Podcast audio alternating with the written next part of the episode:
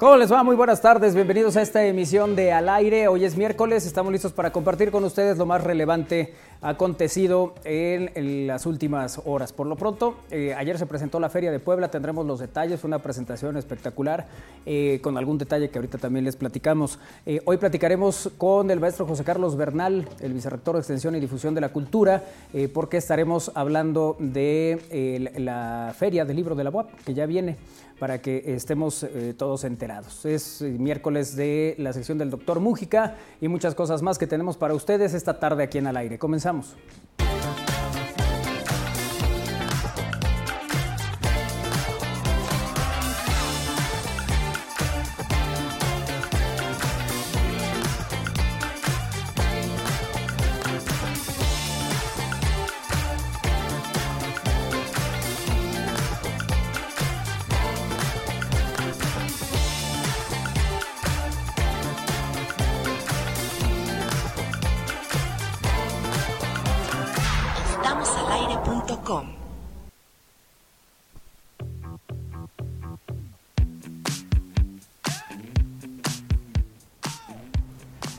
Va? Buena tarde. Un gusto como siempre eh, encontrarnos en esta emisión. Hoy eh, que eh, pues es miércoles y que tenemos muchas cosas para compartir con ustedes. Saludo con mucho gusto esta tarde a Kairi Herrera. ¿Cómo estás, Kairi? Hola, ¿cómo están? Muy buenas tardes. Estoy muy bien, muy contenta de estar aquí con ustedes. Muy bien, Isra Valero. ¿Cómo están? Muy buenas tardes. Bienvenidos a la emisión de hoy de Al Aire.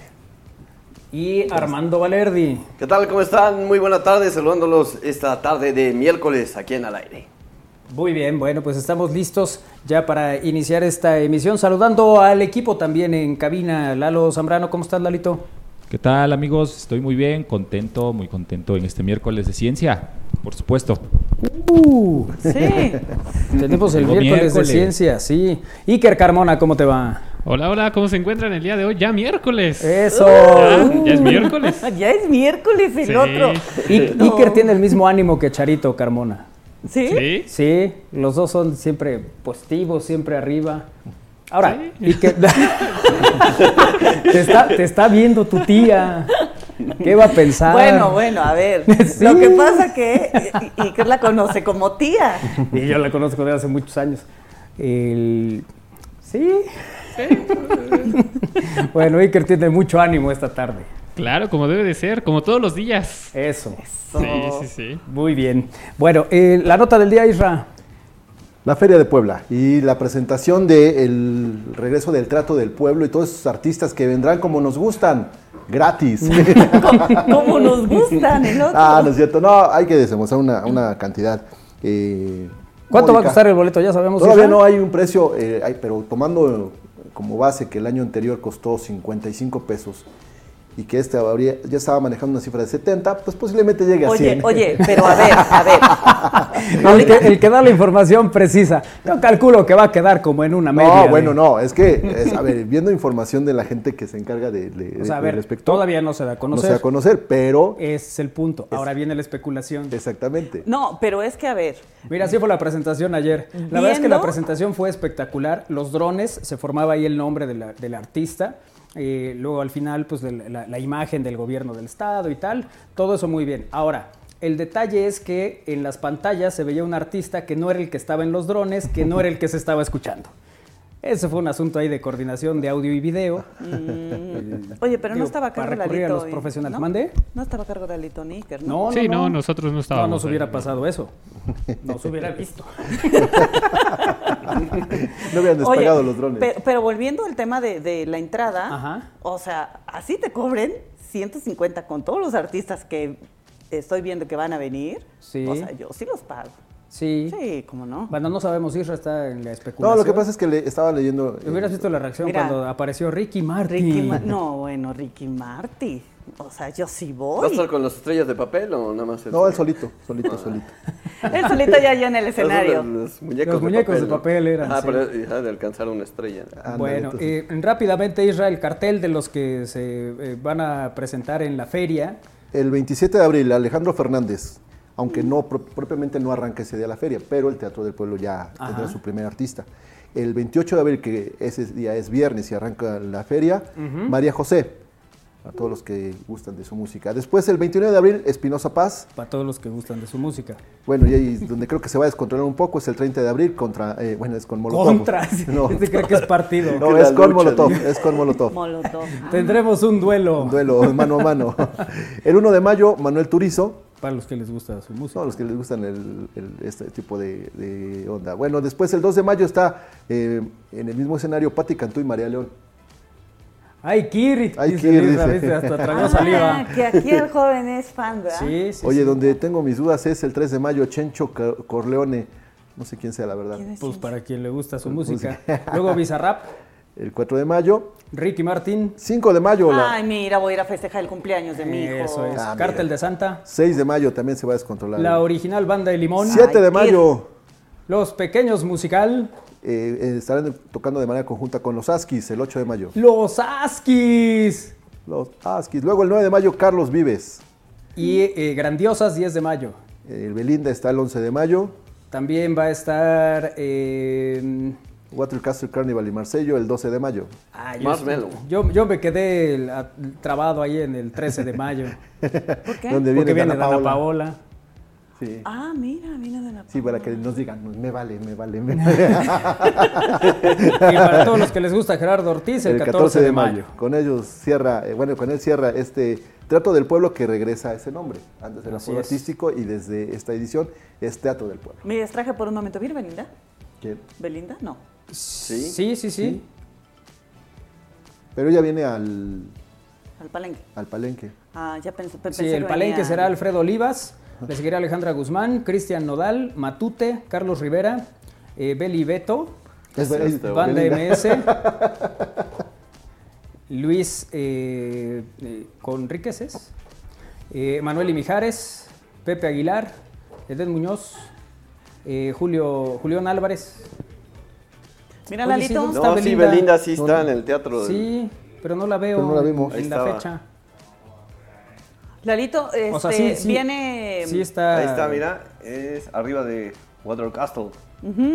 Sí, sí, sí estaba Belinda. no, entonces no me distraje tanto como ustedes. 11 de mayo. gritaron. Dice Loco Pipe que ya se reporta. Vamos con los Askis. Saludos, cracks. Saludos, a Loco Pipe. Saludos, Loco Pipe. Bueno, oye, ya está en comunicación con nosotros y me da gusto saludar esta tarde en esta emisión de Al Aire a una persona que además conozco desde hace muchos años, que, lo quiero bien y, lo admiro y lo respeto. y lo voy a presentar como el maestro José Carlos Bernal Suárez, que es el vicerrector de Extensión y Difusión de la Cultura de la Benemérita Universidad Autónoma de Puebla, eh, pero que desde hace muchos años le digo, cheche. ¿Cómo estás, maestro? Buena tarde, qué gusto saludarte. Hola, Manolo. El cariño y el gusto, ya sabes que es absolutamente correspondido. Ah, muchas gracias a toda la mesa. Muchas gracias, gracias, por estar con nosotros. Eh, maestro, para eh, platicar de, el, pues digamos que uno de los momentos que la gente también espera a lo largo del año, eh, que es la FENALI, la FENALI WAP, en esta edición del año 2023. Platícanos, maestro, cómo va a estar este año la historia. Gracias, Manolo. Sí, bueno, pues para todo el auditorio estamos al aire, que todo el mundo se entere. El próximo viernes 24 de marzo y hasta el domingo 2 de abril tendremos la edición número 36 de la Feria Nacional del Libro de la UAP. Por segundo año consecutivo se organiza en el edificio Carolino. Regresamos al centro, una instrucción que nos dio la rectora Lilia Cedillo desde el año pasado, volver a ocupar los espacios del centro histórico, concretamente del Carolino, para convertirlo en eso que entendemos debe ser eh, a partir de ahora, un espacio cultural, un recinto donde haya exposiciones, donde se hagan presentaciones, donde haya conciertos. Y bueno, pues la, la Feria Nacional del Libro arranca el viernes, estaremos ocupando efectivamente diferentes espacios, el salón de proyecciones del primer patio, el salón barroco, el paraninfo, eh, por supuesto también el foro principal estará en el tercer patio, Ahí tendremos presentaciones muy importantes y tendremos un aforo interesante. Y a diferencia del año pasado, ocuparemos el espacio del gimnasio del Carolino para tener ahí alojado todo lo que tiene que ver con las publicaciones para niñas y niños, para jóvenes. La Fenali Chavas y Chavos estará alojada en el gimnasio ahí tendremos un, foro especial, un, escenario para realizar presentaciones de libros, para algunas presentaciones artísticas y también coordinados por el maestro Antonio Durán de la Vicerrectoría de Extensión y Difusión de la Cultura, una serie de talleres, cartonería, grabado, dibujo, eh, habrá eh, títeres también. Y bueno, afuera, en la Plaza de la Democracia, que también es un espacio pues perfectamente ubicado por la comunidad universitaria sin duda, pero también por la sociedad poblana, se instalará el camión escenario, el camión que ocupamos para las caravanas culturales de la Vicerrectoría. Ahí el programa lo coordina la maestra Sara Vega y bueno, pues ahí estará el camión escenario los 10 días que dura la feria, con presentaciones artísticas, concursos, ya tenemos completamente agotados los espacios para los concursos de K-pop, de freestyle, tendremos un maratón de poesía y el 30 de marzo tendremos la eh, presentación de la obra de teatro Cuatro Jotas de Mariano Morales y de la académica de la Facultad de Artes Elvira Ruiz. Cuatro Jotas porque son las vidas de Jimi Hendrix, Janis Joplin, Jim Morrison y John Lennon. Una obra de teatro musical muy interesante, muy atractiva para los jóvenes. Y bueno, pues entre otras cosas te quiero mencionar que viene Enrique Serna, que va a presentar su más reciente libro, Lealtad al Fantasma. Es un, es un eh, muy taquillero escritor, como todos sabemos, Serna. Y bueno, la verdad es que lo esperamos con, con mucho gusto. Alex Sinclair, el colorista de DC Comics, para todos los amantes del cómic, de la novela gráfica, pero sobre todo de los cómics, estará el 30 el 30 de marzo en el foro principal del tercer patio, eh, charlando sobre su experiencia con, con Lee, con la gente de DC, y por supuesto eh, lo vamos a invitar a que colore en vivo y que, y que los estudiantes de nuestra universidad, sobre todo aquellos que estudian artes plásticas, arte digital, eh, cine, lo puedan apreciar, lo puedan admirar, coloreando. Él es un especialista en Superman, Batman, Harley Quinn, Linterna Negra, Linterna Verde, perdón, y La Mujer Maravilla. Finalmente, pues, eh, entre otros personajes, eh, la doctora Cerillo habrá de presentar el, libro El futuro de la universidad el día 1 de abril. Esta es una compilación que realizó la rectora de artículos y de textos de estudiantes, más bien de profesores y profesoras de académicos de la universidad. Ese libro se presenta el 1 de abril. Bueno, presentaremos también la colección Manada Gris para también niños y jóvenes. Eh, y también, por supuesto, tendremos esta vinculación que hemos trabajado con Editorial Delirio. No sé si se pueda ver por aquí este libro, Relatos Recobrados de Elena, de Elena Garro, un texto que es una coedición que tenemos con eh, Delirio, con la Dirección General de Publicaciones de la UAP. Tenemos también entre otras cosas, la presentación del libro de alguien que conoces también muy bien, Nicolás Dávila Peralta, su más reciente texto, Sé de Poder, ya sabemos, Nicolás, especialista en temas que tienen que ver con darle duro y parejo a la derecha poblana y a la iglesia, ya sabemos cuáles son sus temas, Ligeros de Equipaje, un texto también interesante de otro viejo conocido, Jorge Arturo Abascal y Mónica Lavín, son los compiladores de este texto, Ligeros de Equipaje, y bueno, con la Fundación Elena Poniatowska trabajamos eh, la publicación, la impresión de los libros eh, Pescadores, que es el, concurso iberoamericano de novela, y Constelación de Historias, que es el concurso iberoamericano de cuentos. Los dos eh, premios del año pasado, ganadores del certamen que organiza la Fundación Poniatowska, pues en coedición también impresos por la Dirección General de Publicaciones de la Vicerrectoría y en fin, el primer día se presentará el libro Invisible, donde también ese día especialmente queremos hacer énfasis en la inclusión, en tomar en cuenta aquellas personas que padecen alguna discapacidad. Y bueno, pues creo que algo también importante para mencionar, estamos reeditando las dos primeras obras de un académico emérito, un profesor muy querido de la universidad, ya fallecido hace algunos años, el doctor Raúl Dorra, que en su momento, pues como sabes, recibió la medalla Belisario Domínguez y él, pues estamos reeditando sus obras. Eh, gente que trabajó con él en el programa de semiótica y estudios de la significación, entre otros, el maestro Juan Carlos Canales, estarán presentando estos libros en lo que queremos, Manolo, que sea una verdadera fiesta de la cultura en torno a este elemento fabuloso que ese libro. Repito, 24 de marzo al 2 de abril, en el edificio Carolino, la fiesta de los libros.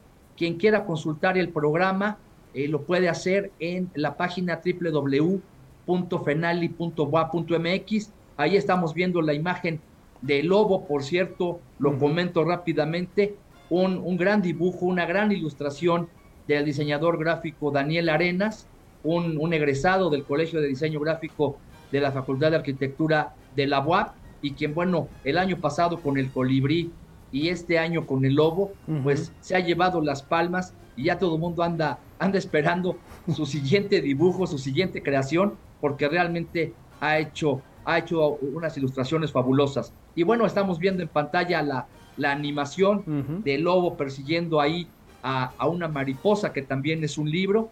Y pues en fin, tendremos actividades para chicos y grandes. El año pasado más de 30 mil personas visitaron la feria. Tuvimos un aforo restringido del 50% todavía por la resaca de la pandemia, pero para este año la Comisión COVID de la universidad ha autorizado el 80% de aforo, así que bueno, pues esperamos rebasar por mucho, ojalá así sea, el número de visitantes este año. Insistir en que el costo, el acceso eh, no cuesta, el acceso es libre, no tenemos ningún, ningún cobro y todas las actividades al interior son completamente gratuitas. Los esperamos, chicos, grandes, medianos, a partir del 24 de marzo y hasta el 2 de abril en la fiesta de los libros que organiza la Benemérita Universidad Autónoma de Puebla, Mano. Oye, y que, y que además ha sido un, referente, ¿no? en muchos años esta, esta feria y bueno, pues en esta ocasión no será la excepción seguramente por las personalidades que vienen, pues la, gente que viene a presentar libros, pero también por todas las actividades que hay alrededor de esto, ¿no? La verdad es que sí es eh, algo que aunque, digamos, no, no estés enterado, siempre te lo vas a encontrar ahí en el centro, porque prácticamente todo tiene que ver con la feria ahí, las, las, presentaciones, lo que hay afuera y evidentemente todo lo que se va a encontrar adentro. Ah, eh, eh, en este sentido me parece que es algo que se puede disfrutar mucho, Cheche. Así es. La verdad es que el centro histórico ha recuperado su vida, ¿no? su actividad después de la pandemia. Ya el año pasado fue una primera muestra. De hecho, la Feria del Libro del 2022 fue la primera actividad masiva que realizó la universidad después de la pandemia el año pasado, en el mes de abril. Ahora, pues venimos con, mucha fuerza, queremos consolidar el proyecto, volvemos al Carolino, queremos consolidar también el espacio del Carolino, el Centro de la Cultura y los Saberes, como se le denomina ahora, como un espacio cultural que la gente cada vez visite más. Tú sabes que tenemos la exposición de los Da Vinci hasta el 11 de junio. Y bueno, pues buscamos hacer justamente una fiesta de la cultura en torno a los libros, que va acompañada de estas actividades artísticas, de música, de canto, de baile, de concursos, de estas obras de teatro. Y bueno, pues esperamos cumplir con la expectativa y efectivamente pues creemos que somos una, una gran alternativa como feria de, en la región centro-sur del país. El año pasado no hubo feria en minería, este año ya hubo. Y bueno, los expositores, los, los editores, los libreros, como les decimos de cariño, pues vienen calientitos, están listos para, para estar aquí en la Feria Nacional del Libro de la UAP. Tenemos completamente vendidos los stands y bueno, pues esperamos, como te decía, una afluencia importante de visitantes. Nos pregunta José Luis Prieto en, la transmisión eh, que si la Feria del Libro de la UAP se podrá ver por internet en algunos, algunas presentaciones, algunas actividades. Así es, muy buena pregunta. Eh, tendremos escogidas algunas presentaciones, sobre todo las más taquilleras, donde eh, los aforos no nos permitan llenar o, o, satisfacer, digamos, la demanda de tanta gente. Sí tendremos algunas, algunas transmisiones eh, yo les, pido un poco de paciencia, estamos acabando de ajustar la parte del programa en este, en este asunto, pero bueno, como lo hicimos el año pasado igual, este año a través de TV estaremos transmitiendo en plataformas digitales algunas presentaciones importantes y que sentimos que, bueno, lo ameritan por, por los taquilleros que son los eh, escritores o la gente que viene a platicar con nosotros, lo, lo, lo tendremos sin duda. Les pido estar atentos seguramente lo estaremos anunciando en las próximas horas, tanto en las redes sociales de la FENALI como también en los propios espacios de la Vicerrectoría y concretamente en TV Y todas las actividades, no sé si se pueden eh, revisar en, la página porque hay mucho que hacer, hay muchas actividades, no, no platicamos de todas pues, pero hay cosas muy interesantes que revisar ahí. Sí, el sitio, el sitio web, lo repito, es www.fenali.boa.mx. Ahí pueden checar el programa, días, horas, escenarios, pero bueno, que sepan que abrimos a las 10 de la mañana, cerramos a las 8 de la noche, los 10 días, y bueno, pues los esperamos por ahí, obviamente precios de feria, buenos descuentos, las principales editoriales del país presentes, en fin, creo que están dados todos los ingredientes, están dadas todas las condiciones para que efectivamente podamos tener una fiesta cultural en torno a los libros. Así es, que seguramente la disfrutará mucha gente y, bueno, pues esta, esta perspectiva, ¿no? Del, o lo que se espera eh, de acuerdo a lo que fue el, año pasado, seguramente será eh, superado con esto del 80% que nos eh, comentas. Y bueno, pues a, estar atentos, a estar pendientes y a darnos una vuelta por la FENALI, que siempre es algo que se disfruta mucho, el estar ahí rodeado de, escritores, de libros, de actividades que nos llevan a uno de los eh, digamos que de las cosas más importantes para el, para, el, ser humano, ¿no? De las cosas que uno puede disfrutar mucho. Esa es justamente la, eh, palabra, el verbo, hay que disfrutar, hay que darse una vuelta por el centro, hay que ir a la feria, hay que comprar un buen libro, hay que escuchar a un buen escritor y salir y bueno, pues ya, ya sabemos, ¿no? Alrededor del centro de, histórico del Carolino, pues cualquier cantidad de antojitos, la oferta gastronómica es enorme, restaurantes para todos los bolsillos. Al final, eso también hay que decirlo, eh, la Feria del Libro desde el año pasado vino a reactivar de alguna manera la economía de la zona, los, eh, los restauranteros, la gente que vende comida, la gente que vende artesanía sobre la Plaza John Lennon, pues muy contentos, ¿no? Porque al final la feria acaba motivando, acaba moviendo a mucha gente y eso pues genera también economía que es muy importante en estos tiempos. Así que pues todas y todos salimos ganando. Gracias por la oportunidad, Manolo. Un abrazo para ti, para todos allí en el estudio y para la audiencia de Estamos al Aire. Muchas gracias por la oportunidad. Muchas gracias. El maestro José Carlos Bernal, un gusto como siempre el platicar contigo. Mucho éxito en la Fenali y nos vemos por allá. Gracias, Manolo. Ahí los esperamos con los brazos abiertos. Gracias por la oportunidad y allá, allá nos vemos. Venga. Un abrazo, muchas gracias. Muchas gracias. El maestro José Carlos Bernal con nosotros en esta emisión de Al Aire hablando precisamente de la FENALI. Así que ya listos para darnos una vuelta a partir del...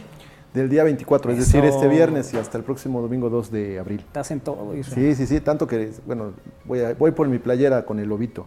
Si es que ¿Qué tal? Está padrísimo, Está padre el, este nueva eh, imagen, sí. ¿no? que sigue siendo, por supuesto, o la imagen principal de toda la universidad, el logo, ¿no? Pero en esta ocasión con esta animación. está, padre, está muy padre. Bueno, muy bien, pues ahí está la invitación. Vámonos a una pausa, hacemos una pausa, regresamos.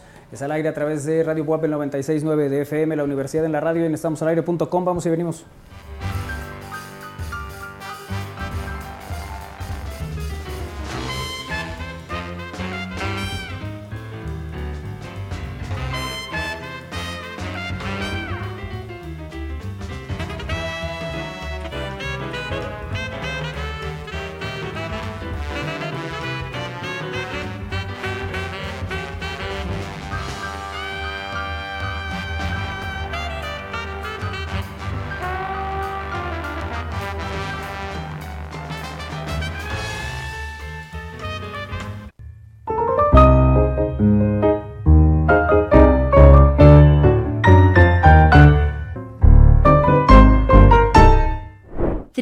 Sexta Feria Nacional del Libro WAP 2023, del 24 de marzo al 2 de abril en el edificio Carolino, Benemérita Universidad Autónoma de Puebla.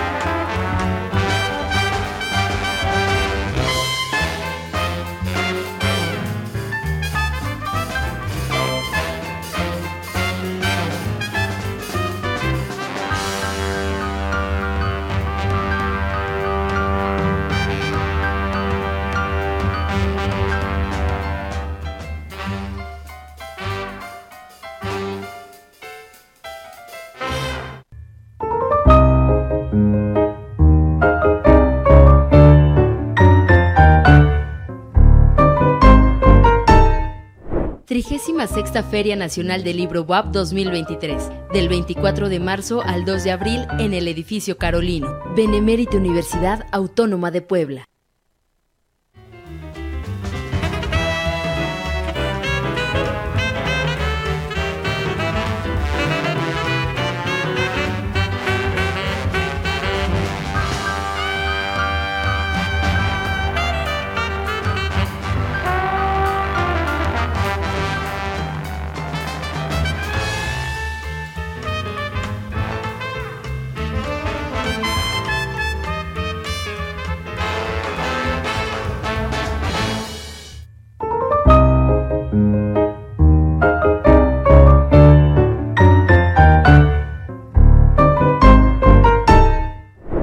Sexta Feria Nacional del Libro WAP 2023, del 24 de marzo al 2 de abril en el edificio Carolino, Benemérita Universidad Autónoma de Puebla.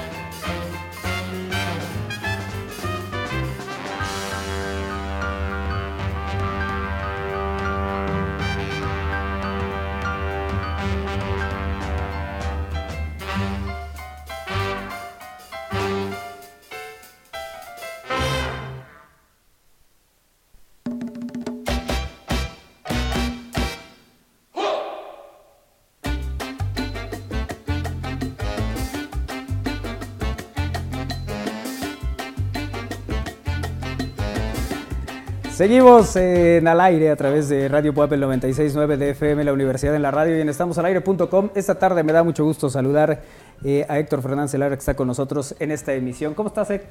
Muy contento, hace mucho que no los veía, chicos. Dije, ya no me quieren, qué bárbaro. Por eso que andan en las Europas, o sea, qué, qué gachos. De ninguna manera, ¿cómo crees que.? Aquí estamos presentes y muy contentos. ¿Cómo crees que se va a perder el cariño? ¿Qué tal estuvo ese viajecito? Se ve que ¿eh? prometedor, ¿no? Padre, sí. sí. la verdad es que sí, lo, disfrutamos mucho. Qué bien.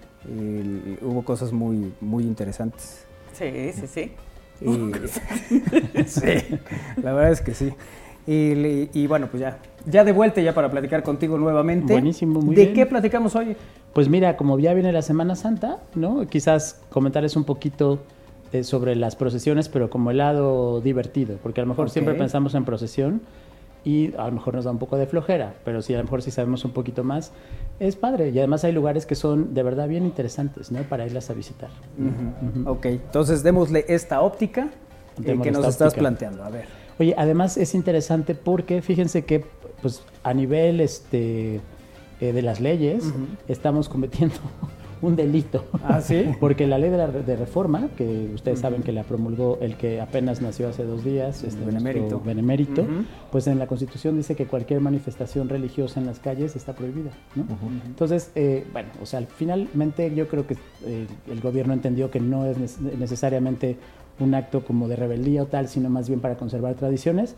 Y en muchos lugares se retomaron. Y lo que más me da gusto es que a partir de los 80 también en la ciudad de Puebla regresamos a estas procesiones que por mucho tiempo ya no se hacían, ¿no? Y creo que es parte de, la idiosincrasia de, nosotros y, de esas tradiciones que queremos que no se pierdan, ¿no? Desde en tu casa poner el altar de dolores, que no sé, a mí me impresiona, ¿no? Al final, a mí es algo que a mí siempre me ha gustado poner y hay gente que me dice, ¿qué es eso? O sea, de verdad ya no lo ubican para nada, ¿no? Y creo que tiene que ver con esos asuntos que les digo que son como muy, sí, heredados desde luego de, los europeos, pero que nosotros le dimos el toque mexicano interesante como siempre, ¿no? Que además en, la actualidad, pues, eh, se, se mueve muchas cosas alrededor de una procesión, ¿no? Totalmente, ¿no? Entonces creo que invitamos a nuestros amigos que lo hagan porque además también en Puebla veo que se están perdiendo el, altar. Empezamos con el altar de Dolores. es, un altar que se pone siempre el viernes previo a la Semana Santa y que conmemora eh, este asunto en que, en que la Virgen se entera que su hijo, que es Jesús, pues ha sido, cayó preso, ¿no? Entonces es, empieza a sentir esos famosos, son siete dolores que siempre la representan como con un cuchillo en el corazón y tal. Lo que es bonito es que nosotros antes de la colonización o de ah, bueno sí este ya teníamos como una celebración de primavera no que tiene que ver con eso como un agradecimiento a la tierra. Por eso nuestro altar de dolores a mí me parece tan rico no de independientemente de la vinculación religiosa, que bueno, sí la tiene, y todas las cuestiones y elementos que salen en el altar que representan varias cosas, pues es como una celebración a que comienza la primavera. ¿no? Porque normalmente se pone este trigo cultivado, lentejas cultivadas, este, bueno, flores, ya la vinculación con la religiosidad es ese tema de las aguas de colores, por las lágrimas y tal, pero si lo vemos en ese sentido, que también nos recuerda esa celebración que ya hacían nuestros antepasados para decir, cambió la temporalidad, hay que, hay que hacerlo de alguna manera, entonces em, como que me gusta, ¿no? Entonces eh, lo podemos hacer por eso o por seguir la fe o por seguir las tradiciones, ¿no? Entonces sería como el comienzo de nuestra Semana Santa si queremos recuperar alguna de estas tradiciones perdidas, ¿no? Además está buenísimo porque, ahí viene la parte divertida, les digo, y eso yo lo sigo aplicando. Eh, en mi casa hacían eso, o sea, tú ponías el altar de dolores, que era una cuestión como más bien casera que unía a la familia, tal, y los vecinos iban a tu casa y te decían, ya lloró la Virgen, entonces decían que ya lloró la Virgen, les tenías que dar aguas frescas, ¿no? Eh, y bueno, en algunos casos rezaban el rosario y tal, eso ya depende de cada quien. Y eh, después en mi casa decían, ya lloró la Virgen y al agua fresca le ponían su respectivo piquete. Ah, mira, ya Entonces, este, pues bueno, era como divertido porque pues había agua de chía, de jamaica, de horchata, de tamarindo. Es más representativa la de jamaica, ¿no? Por, por el color púrpura, ¿no? Exactamente. Pero todas le va bien el piquetón. Entonces, este, pues bueno, eso, eso como que es, es, parte de mis recuerdos y siento que se está perdiendo. Ahora veo que hay elementos que son propios del altar, ¿no? Estas este, palmas tejidas, eh, estos, estos trigos ya que alguien más los cultiva por ti, eh, y casi ya hay en pocos mercados hay, ¿no? Entonces, eh, cerca del centro, en el único mercado que todavía conservan esta tradición y cada vez, desgraciadamente, año con año voy y son menos los puestos, es la cocota, ¿no? Mm. Que es de los mercados este, tradicionales y, puedes encontrar estos elementos eh, que, siempre pues, son interesantes, ¿no? Entonces, a lo mejor la invitación es a retomar un poco estas tradiciones, ya que lo hagan cada quien en su sentido de fe o en su sentido de conservar tradiciones o celebrar que llegó la primavera, o como decía Mafalda, que llegue a la primavera, que es diferente. Claro. Entonces, bueno, y quizá mencionar, eh, justamente por estas, por estas leyes, eh, muchos estados han retomado sus, sus, procesiones en un formato más modesto, porque era la gran fiesta. Ustedes acuérdense que eh, también a partir del 19 con las leyes de reforma el calendario se modificó. El calendario que teníamos antes y que todavía en Europa muchos países que ustedes visitaron ahora lo siguen llevando, siguen celebrando. O sea, por ejemplo, los días que no hay, eh, que son feriados o que no hay chamba, son vinculaciones religiosas. Y siempre, pues, bueno, en, esa, en ese calendario religioso, desde luego que la Semana Santa era una fiesta grande e importante, ¿no? Era Corpus Christi, la Asunción, la Ascensión, Navidad, desde luego, y bueno, Semana Santa. Eh, lo que nos quedó de esa tradición quizás es celebrar la Semana Santa, ¿no? Que sabemos que oficialmente no está marcada, pero que muchos pues no las tomamos o ya de plano lo incluimos para que no haya fijón. Eh, entonces, en las ciudades que quedaron con esa tradición, me parece que en México, y también son para visitar y algunas son cercanas, incluso, incluso en coche, bueno, ahorita hablaremos, a lo mejor dejamos al final la de Puebla, pero eh, tenemos una eh, Semana Santa que es bien interesante, o unos días santos que valdría la pena verlo alguna vez, que sucede en Tasco, en Tasco Guerrero, ¿no? Y que además nos queda prácticamente cerca. Con esta nueva autopista no es tanto tiempo como era antes, ¿no? Entonces está esta tradición, seguramente han visto imágenes de estos personajes que además, bueno, también eh, puede tener este, algunas connotaciones, pero si lo vemos con el sentido meramente tradicional, pues es eso, ¿no? Estos personajes que van sin camisa, con una, este, cargando una, unas espinas en, la, espalda de más de 50 kilos, o un Cristo, ¿no?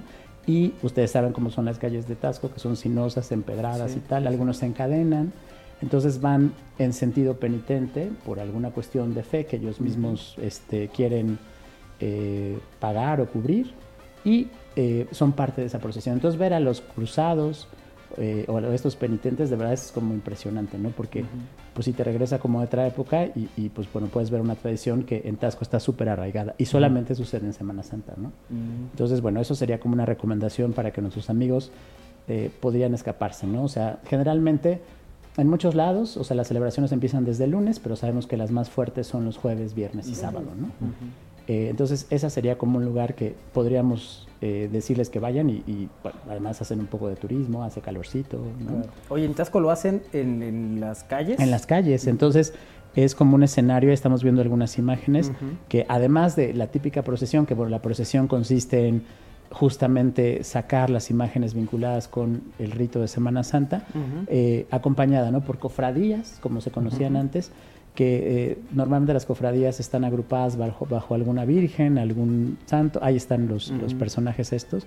Entonces verlos pasar si es un acto importantísimo y sobre todo porque pues bueno es su manera de mostrar su fe pero también este pues tú lo ves y es impactante ¿no? y además el, anonimato no siempre es eso generalmente los son encapuchados o con el capirote que les llaman.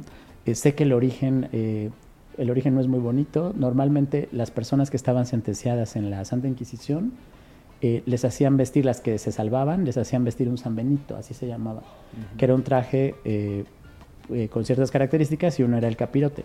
Entonces, generalmente se hace eso porque las personas que están pagando alguna cuestión, eh, pues no quieren ser reconocidas. Lo hacen directamente como un acto de fe y no pretenden lucirse, sino simplemente cubrir Cumplir, lo, con su... que quieren, ¿no? su manda, su, su, cuestión. Muchas veces van descalzos, que eso también le imprime ahí un acto bastante fuerte. Sí. Si uno tantito y dices, ah, sí, no, no, y además lo que dices, los caminos como son y Ajá, y tal, ¿no? Pero bueno, o sea, sí, como tradición o como curiosidad es, es, es algo que sería bueno ir a visitar.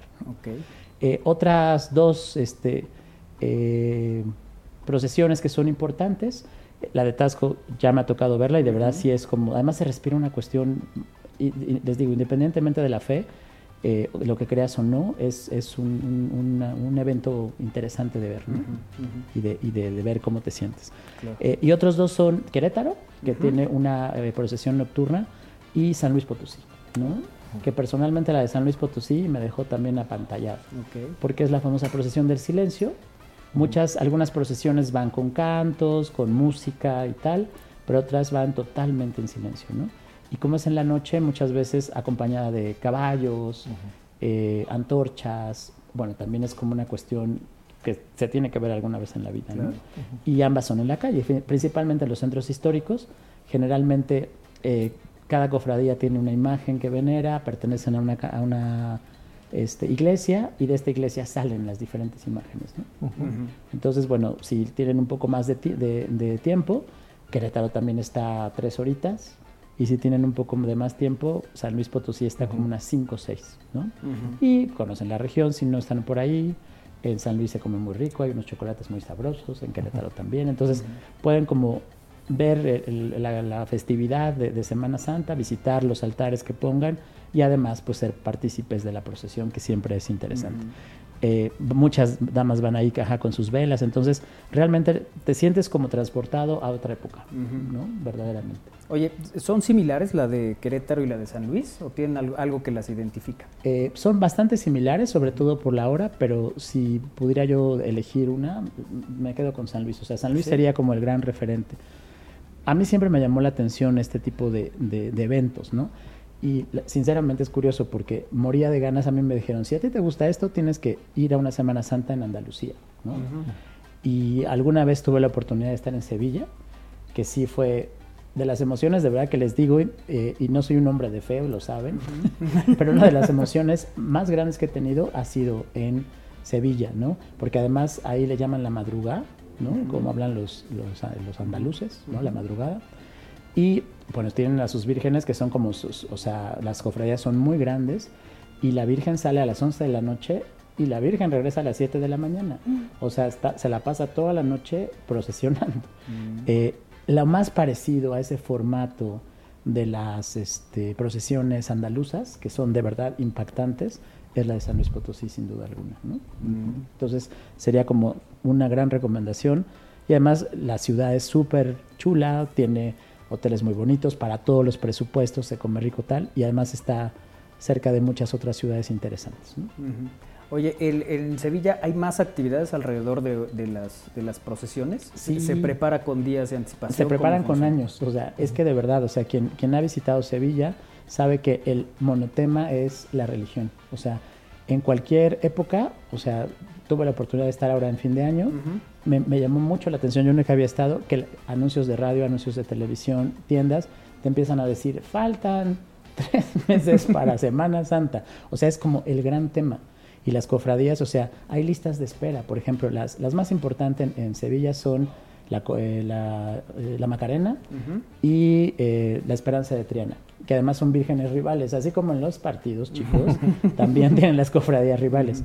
Y dicen que el punto clímax, por ejemplo, en la, en, las, en la procesión de Sevilla en la madrugada es en un punto donde las dos vírgenes se encuentran frente a frente. ¡Ay, no!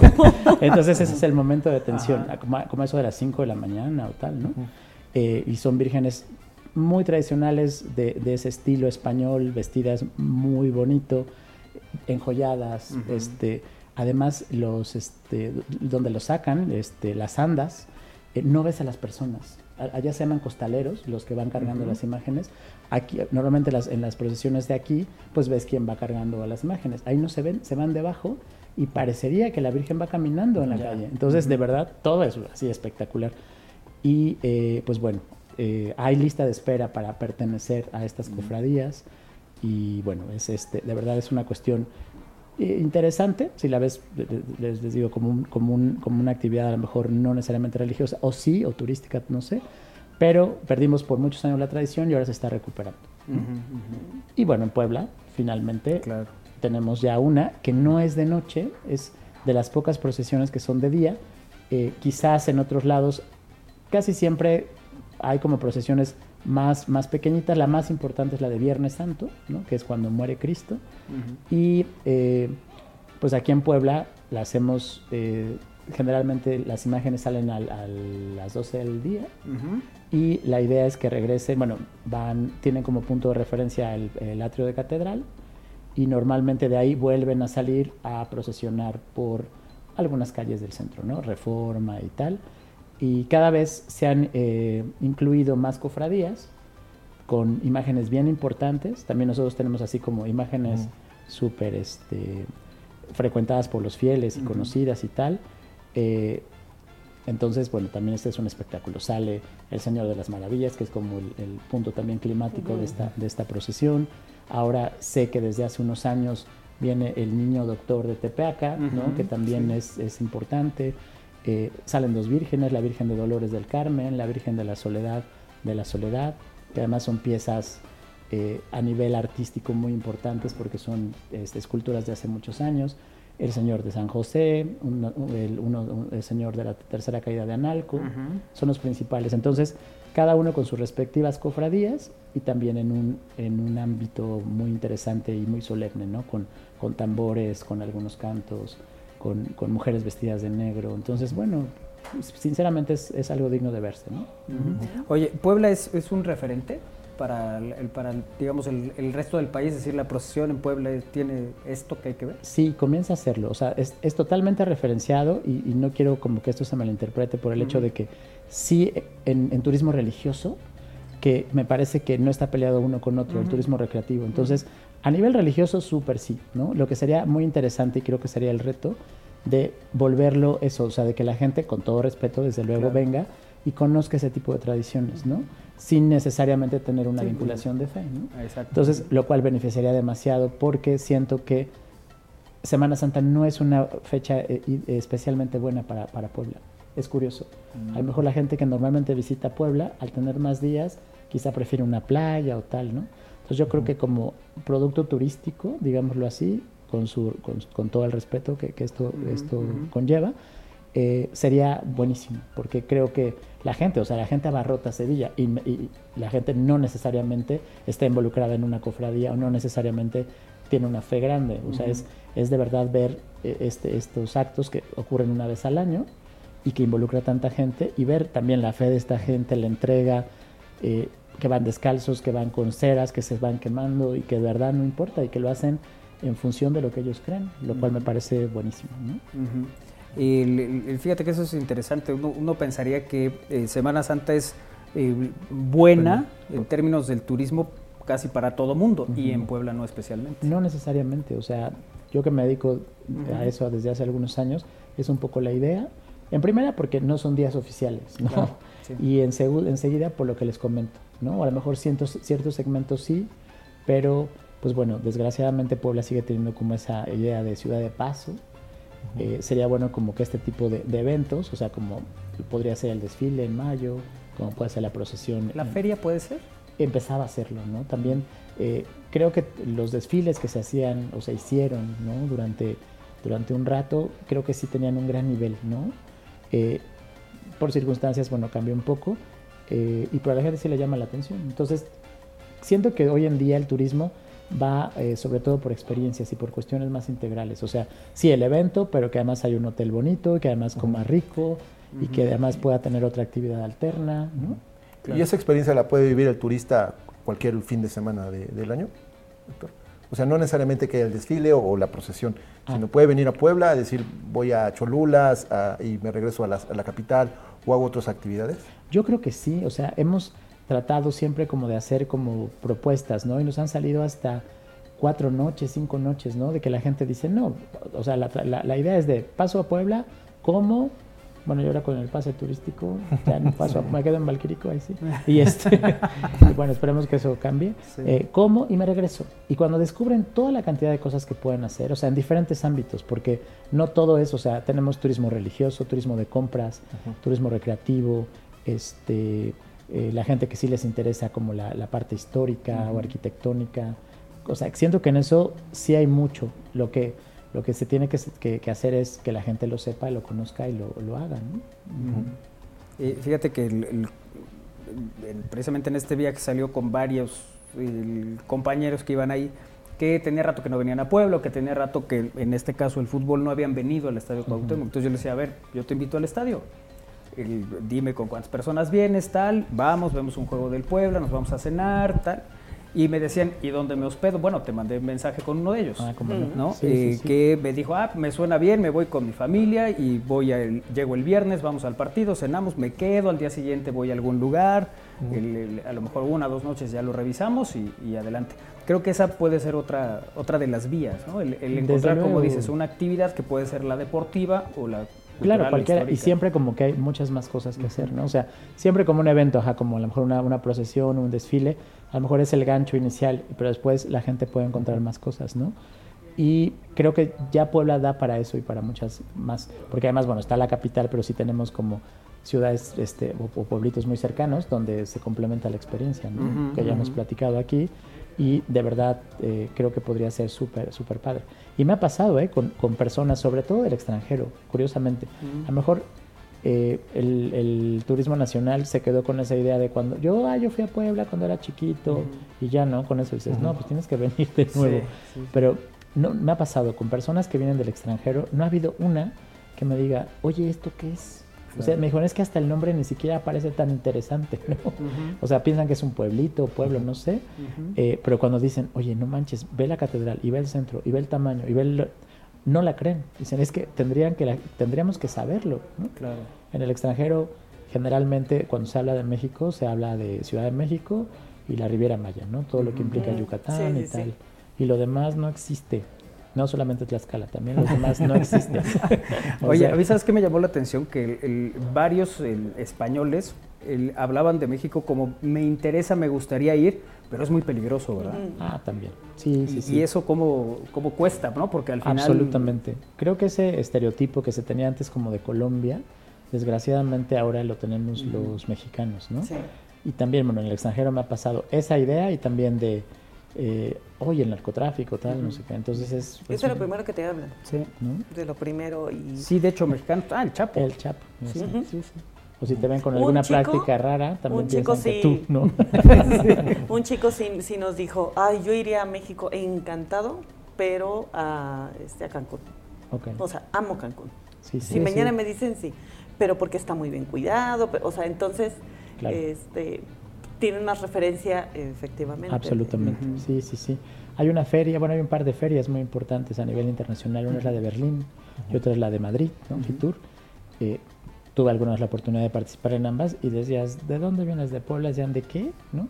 Es que no sé si lo sepan, pero eh, Puebla, la, eh, Puebla es un, es un adjetivo, no es un, no es un sustantivo.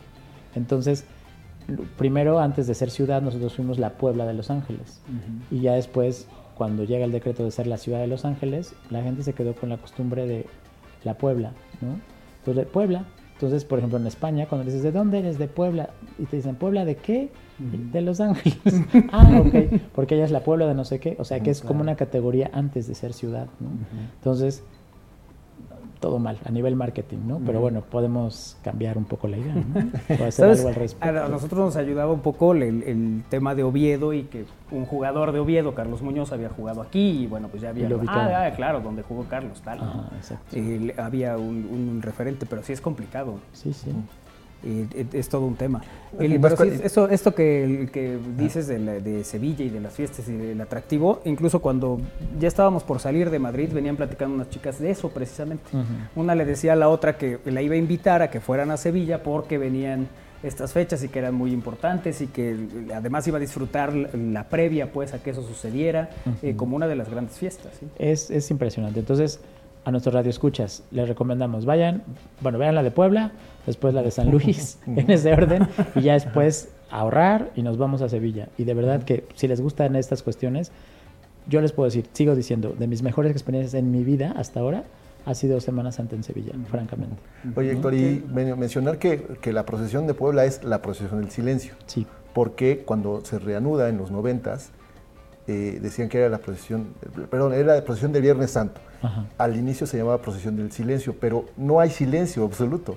O sea, están los tambores, están los cánticos. Entonces ese, ese nombre se, se, tuvo que adaptar y decir que es una procesión del Viernes Santo. Y eso como que todavía no, no hace clic con muchos turistas, ¿no? Sí, claro, totalmente cierto. O sea, ajá, como que ese era un poco el, asunto. Eh, les voy a decir, la de San Luis, sí. O sea, lo único que se escuchan sí son instrumentos que llevan los, los, que están procesionando, que siempre van como muy eh, encadenados con el tema de dolor, o sea, como que es, es una cuestión no festiva, sino como solemne, ¿no? Pero aquí en la de Puebla sí, pues he visto que las mujeres van cantando, el padre va entonando alguna, alguna cántico, entonces pues sí, no, no, no es tan silenciosa, ¿no? y, este, y es soleada. Y además, eh, como decías, de repente agarraron eh, Puebla como de paso, ¿no? fue muy identificada en algún tiempo por, por el zoológico, ¿no? Ah, en Puebla ah, vamos al zoológico, al, famoso, al sequillo, ¿no? Vamos. Pero se empezó a explotar más estos lugares, como dices, históricos, ¿no? Los, los este, arquitectónicos, todo esto. Creo que también este, ahora con lo de las procesiones, pues es darle un poco de más luz por ese lado, ¿no? Claro, y, bueno, y, darles a entender eso a los amigos, que de verdad que si vienen con ese ánimo religioso está bien, y hay como muchas opciones, pero si es como un evento, no sea antropológico, social, también resulta interesante. ¿no? Alguna vez se hizo un estudio de, Puebla, ¿no? De cuáles son sus máximos atractivos. Salieron dos. Yo me, uno me pareció obvio, que fue el centro histórico, y el otro fue el volcán, que eso es, llama mucho la atención al extranjero. Entonces, como recomendaciones era el hecho de también eh, crear rutas, ¿no? O sea, que, o sea, que, sean factibles, eh, tener albergues, hacer excursiones, que eso quizá nos falta un poco para articular ese, es, para que el producto esté como integral, ¿no? O sea, tendríamos muchas opciones para turismo de naturaleza, como le llaman. Oye, pues como siempre se va muy rápido platicar contigo de todas estas cosas, Héctor. un placer tenerte aquí nuevamente. Y eh, bueno, pues estas, estas cosas que nos platicas que quedan ahí para, para los televidentes y oyentes. ¿Cómo no? Y bueno, que, que hagan alguna opción diferente esta Semana Santa y si de plano no, aprovechen que todavía estamos en cuaresma, que es carnaval. Uh, ¿no? Entonces, entonces ya. Y caigan al sueño. Bueno, también. ¿Tienen algo especial ahorita? No, pues sí, tenemos un menú de cuaresma, ¿no? Que este. Rescatamos algunos platillos ¿no? de la tradición poblana, como una rica sopita de habas, ¿no? las tortitas de, de Viernes Santo, de Viernes Santo, ¿no? Entonces, pues sí, este, que ahora, bueno, cada vez también, quizás nada más también, ahora comemos no tanto por cuestión religiosa, por no comer carne, sino por conservar esas recetas este, poblanas, ¿no? Que también van vinculadas siempre con, con, festividades, ¿no? Como puede ser la Semana Santa. Entonces, y bueno, también hay una bebida, bueno, aparte de las, las aguas de la Virgen, de Ya Lloró, hay una que se llama, este, hay sangre de obispo, ¿no? Que es, eh, que también normalmente es como un juguito ahí que lleva betabel y no sé qué pero le podemos poner también un piquete ahí para que sea más interesante. Muy bien. Siempre trayendo cosas nuevas. Sí, sí, sí. Ah, un gusto, Héctor, tenerte aquí. Muchas gracias. Como gracias, chicos. Y qué bueno que ya están de vuelta. A ver qué nos trajeron. Eso. ya te dije que te traje. Ah, bueno. Muchas gracias. Ahorita, veremos. Héctor Fernández de Lara con nosotros en esta edición de Al Aire. Hacemos una pausa, regresamos. Es al aire a través de Radio Web, bien, estamos al aire.com.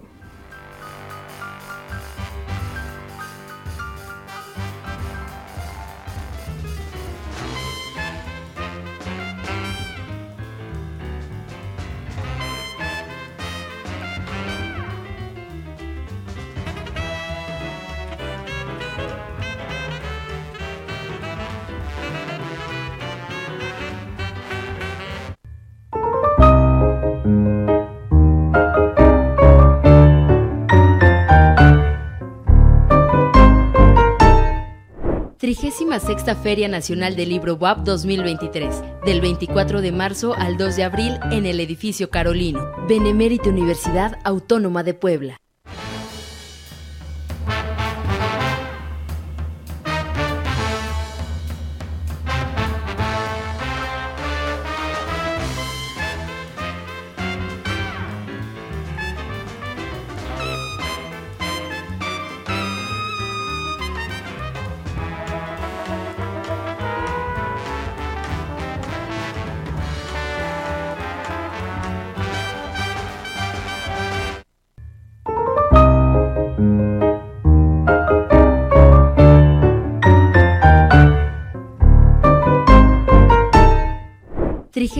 Sexta Feria Nacional del Libro WAP 2023, del 24 de marzo al 2 de abril en el edificio Carolino, Benemérita Universidad Autónoma de Puebla.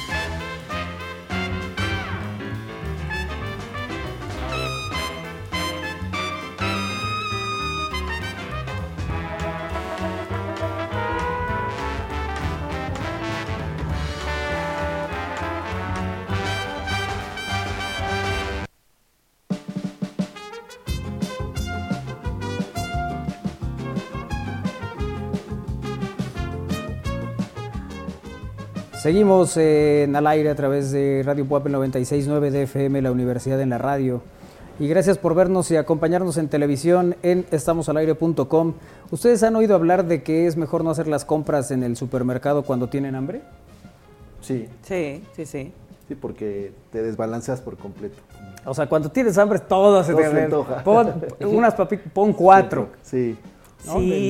Empiezo un medio kilo de jamón. No, no, dos kilos, por favor. Ay, no, no tanto. Con piña. Oye, y el pan lo ponen cerca, a un lado del, departamento de salchichonería. Entonces pides, un pan blanco o tomas un, paquete y tomas medio kilo de jamón. Eh, mira, se ve buena esa chalola de, jamón serrano. Sí. salami, un quesito.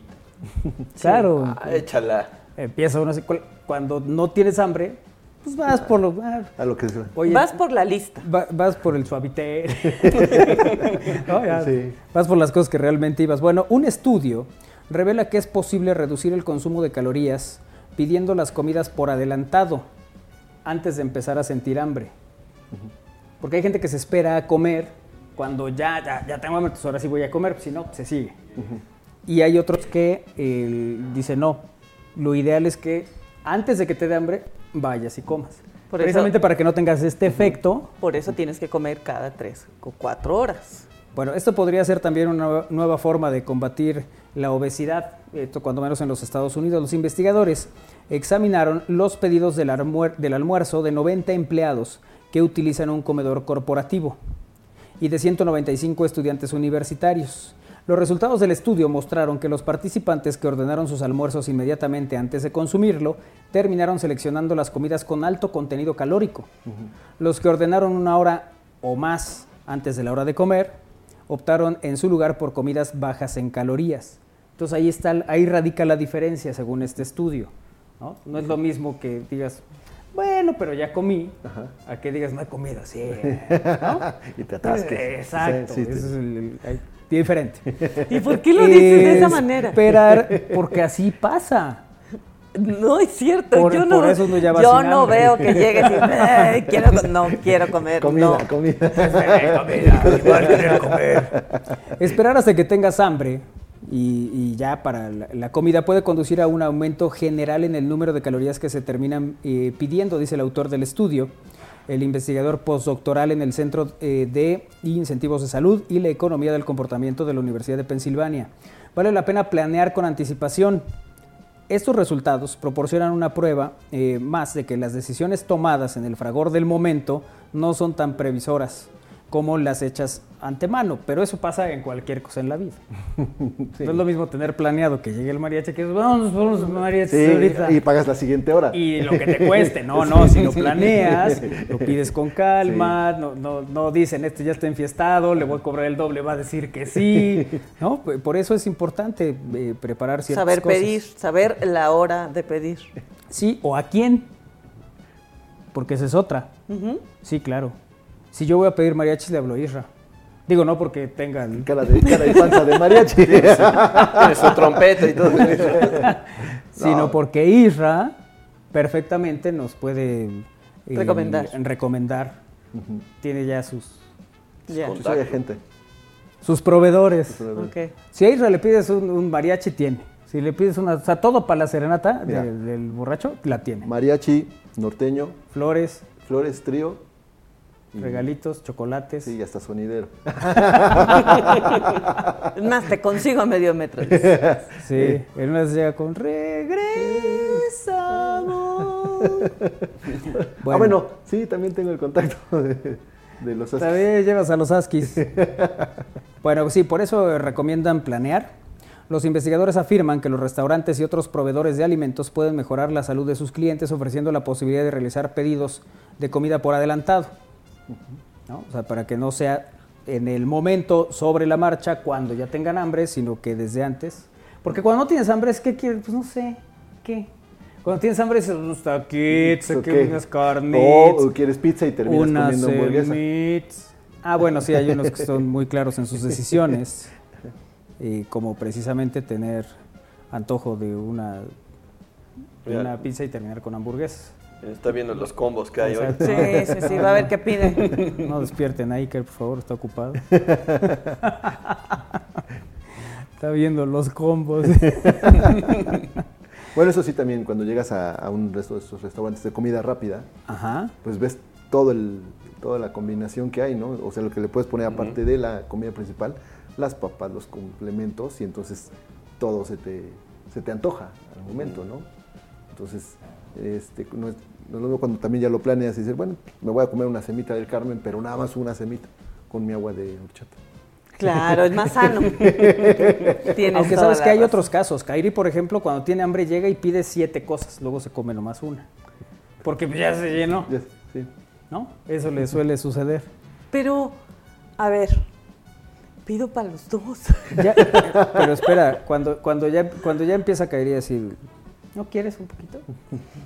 No, no, muchas gracias. Está bueno. ya, ya. Está nada de decir yo ya no quiero. Sí, sí, sí. O sea, compró un tamal de, dulce muy rico. No, deja, ojalá fuera un tamal. O sea, es cuando, este, que, no, se me antojaron este, unos camarones. Vamos a los mariscos. Que yo solo como camarón. Entonces luego pide cosas que pues yo ya no. ¿Camarón? No. Una, una, empanada de camarón. un empapelado, pide, un empapelado. Ándale, un empapelado. Ajá, unos camarones al ajillo o algo así. Ajá. Pues camarón. Sí, pues, pero yo nada más en cóctel. Ay, no, también es demasiado exigente. Pues ese es el tema. O sea, uno que le quiere convidar para que el platillo salga más una barato. Empanada, tráigame un no sé qué, tráigame... Y al final nomás come el, el, cóctel chiquito.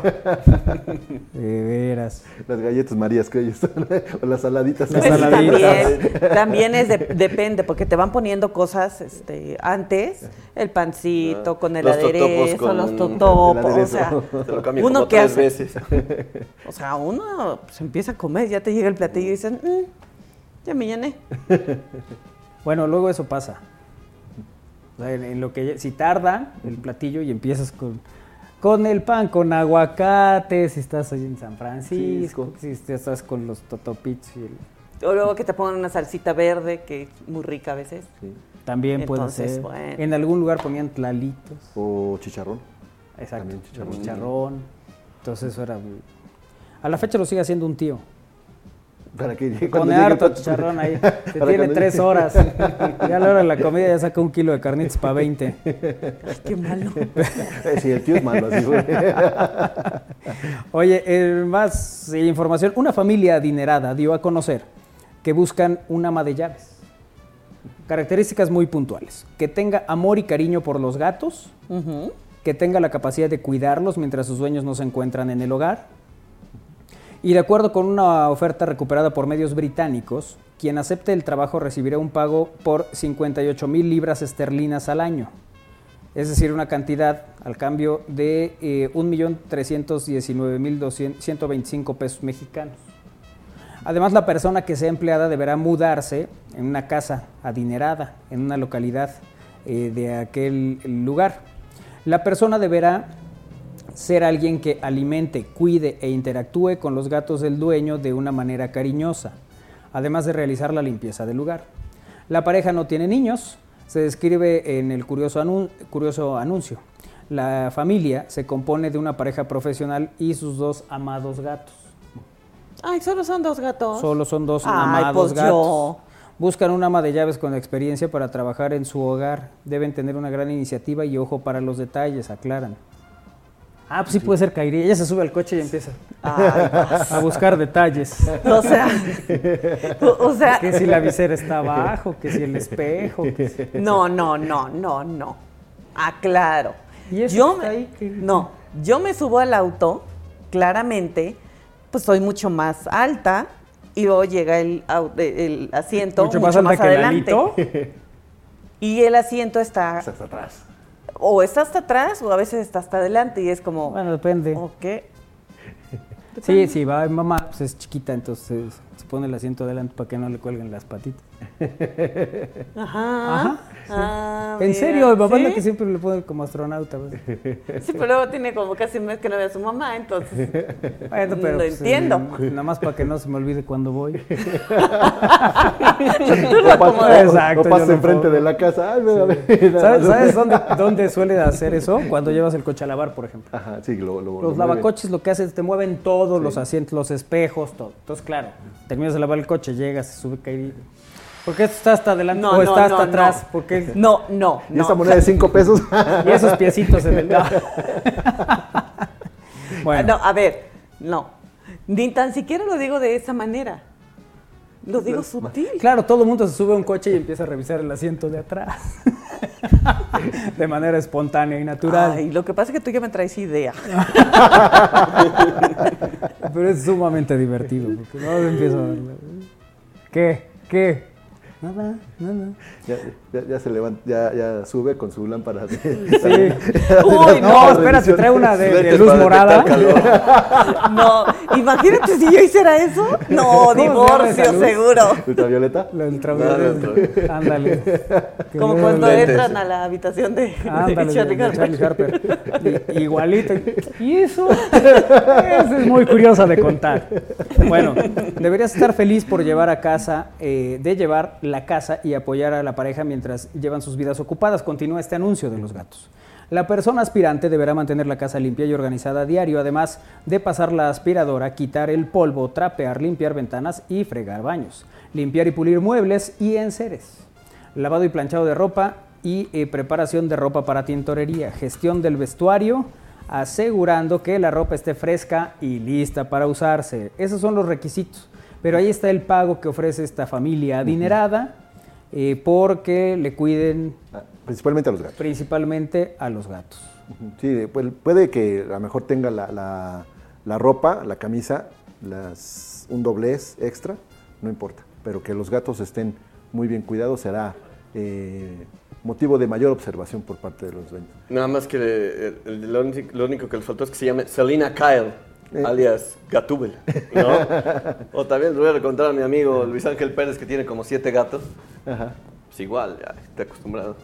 Bueno. Oye, no es nada despreciable la cantidad de que le están pagando. ¿eh? Sí, ¿no? Un millón de pesos al año. O sea, yo creo que ningún profesional o algunos profesionales. Bueno, algunos sí. Algunos no los, no los ganan. Pero bueno, eso es lo que eso es lo que se ofrece. ¿no? Para, eh, digo, si están interesados en el Sí, podría, ¿eh? Mira, los gatos... Pon, atención a los detalles. Cariñosa con los gatos. Soy cariñosa con los gatos, sí, claro. ¿No tienes gatos? No, pero es cariñosa. Pero me gustan los gatos. Y si tienen plantas, mejor también me va Si tienen, platicaré con las plantas y los gatos, así como platico con Kiara. Entonces tenemos un diálogo y yo. Y así serán con los gatos. Sí, sí, sí, no tendré ningún problema, ¿eh? No me molestaría. Y el pago menos. Ah, claro. Juntaría yo, como dice, para mi casita. como de 6 millones más o menos. Ándale. Ándale, algo así. Eh, bueno, pues ahí está la, pues esta nota curiosa. al final, pues sí hay una especial atención en que sus eh, gatitos sean atendidos Oye, es que de verdad eso es muy importante, porque en alguna ocasión eh, llegó una, una, tenía yo una persona que me ayudaba en casa y llegó este, Kiara a casa cuando recién acababa de llegar y la señora me dijo, ay, así con ese tono, ay, este, ya tiene perrito.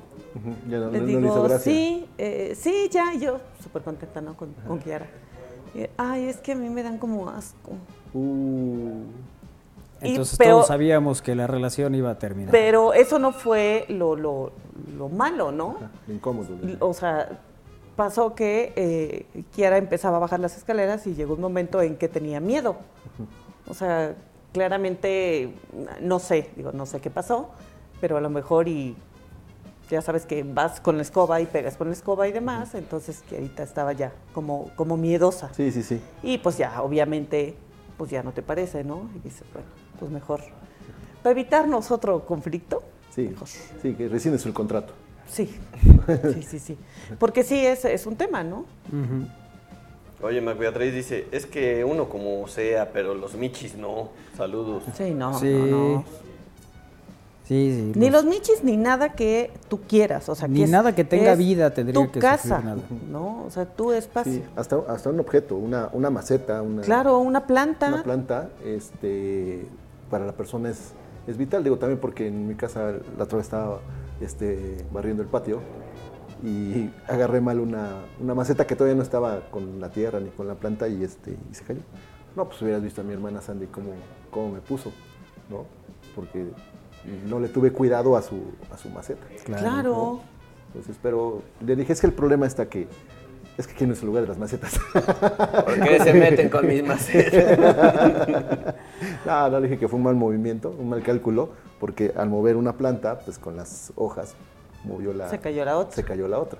Eso fue un mal cálculo de mi parte y entonces ahí a reponer la, la, maceta de Snoopy. Pero te hizo lo que el viento a Juárez. ¿De dónde viene esa frase? De lo del viento a Juárez. Que no lo mueve nada del mundo. Fíjate, aunque en realidad nadie sabe por qué fue lo que el viento le hizo al prócer de la patria, es de dominio popular esta frase eh, que alude a la firmeza y fortaleza del expresidente Benito Juárez. Pero su origen no es del todo verificado. Las versiones sobre esta frase que resume la entereza del benemérito de las Américas son diversas, ahí van algunas, las que se han recopilado según esta publicación de Excelsior, eh, las que son más populares. La más popular de todas remite a la obra Juárez, símbolo de la República eh, contra la intervención francesa, mural de González Orozco, ubicado en el castillo de Chapultepec, donde se ve al expresidente sujetando la bandera de México mientras ondea con el viento. Sin embargo, el benemérito de las Américas no se inmuta ni se despeina. ¿Sabes que se ponía limón cuando, se peinaba Benito Sí, sí, sí.